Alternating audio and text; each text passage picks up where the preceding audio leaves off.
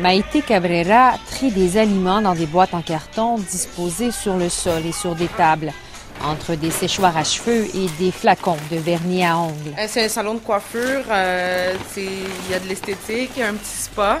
Euh, mais aujourd'hui, ce n'est plus un salon de coiffure pour quelques semaines encore.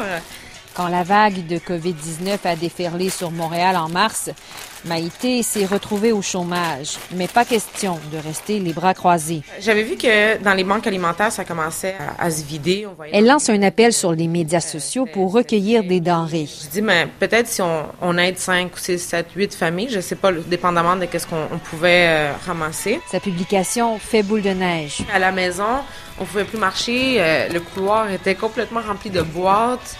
Euh, la cuisine, c'était plus une cuisine, c'était un, un entrepôt. là. Victime de son succès, elle publie d'autres messages pour distribuer les aliments qui affluent. Ce sont surtout des immigrants et des demandeurs d'asile latino-américains qui répondent à son appel. Il y en a beaucoup qui se sont connus à la frontière, par exemple. Euh, une personne qui m'a contacté, alors ils disent Ah, appelle Maïté, euh, elle va t'aider avec telle chose. Puis aussi, ils se sentent très identifiés, le fait que tu as quelqu'un qui parle espagnol.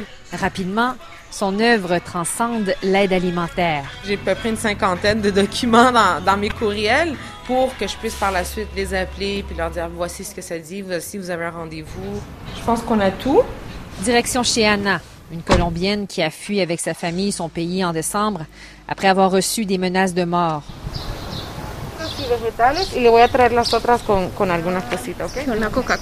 Anna s'émeut à la vue d'une bouteille de Coca-Cola, celle-là même qu'elle a plusieurs fois refusée à son fils pour prioriser l'achat d'aliments sains.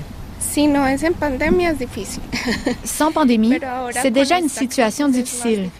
Mais avec cette crise, c'est pire. Ils ont eh, fermé cerraron certains centres d'aide. La dernière boîte d'aliments que tu nous as apportée a été une véritable bénédiction, parce qu'on avait peur de ne pas pouvoir manger. J'ai beaucoup d'émotions parce que je, je m'identifie beaucoup avec, avec ma communauté. Puis quand tu sais qu'une famille qui est devant toi, qui te raconte qu'elle est larmes aux yeux, puis qui te dit voici ce qu'on a vécu, voici ce qu'on ce qu'on vit. J'ai des histoires que j'ai pleuré avec eux. Muchas gracias. Prochain arrêt, des logements sociaux de Montréal-Nord, l'un des quartiers les plus défavorisés de la métropole. Hein? fait que t'as des oranges, des pommes, ici il y a des limes puis des citrons, puis il y a quelques poivrons. OK? J'ai perdu trois membres de ma famille euh, avec le COVID. Ça, c'était, je dirais, le, le très négatif de tout.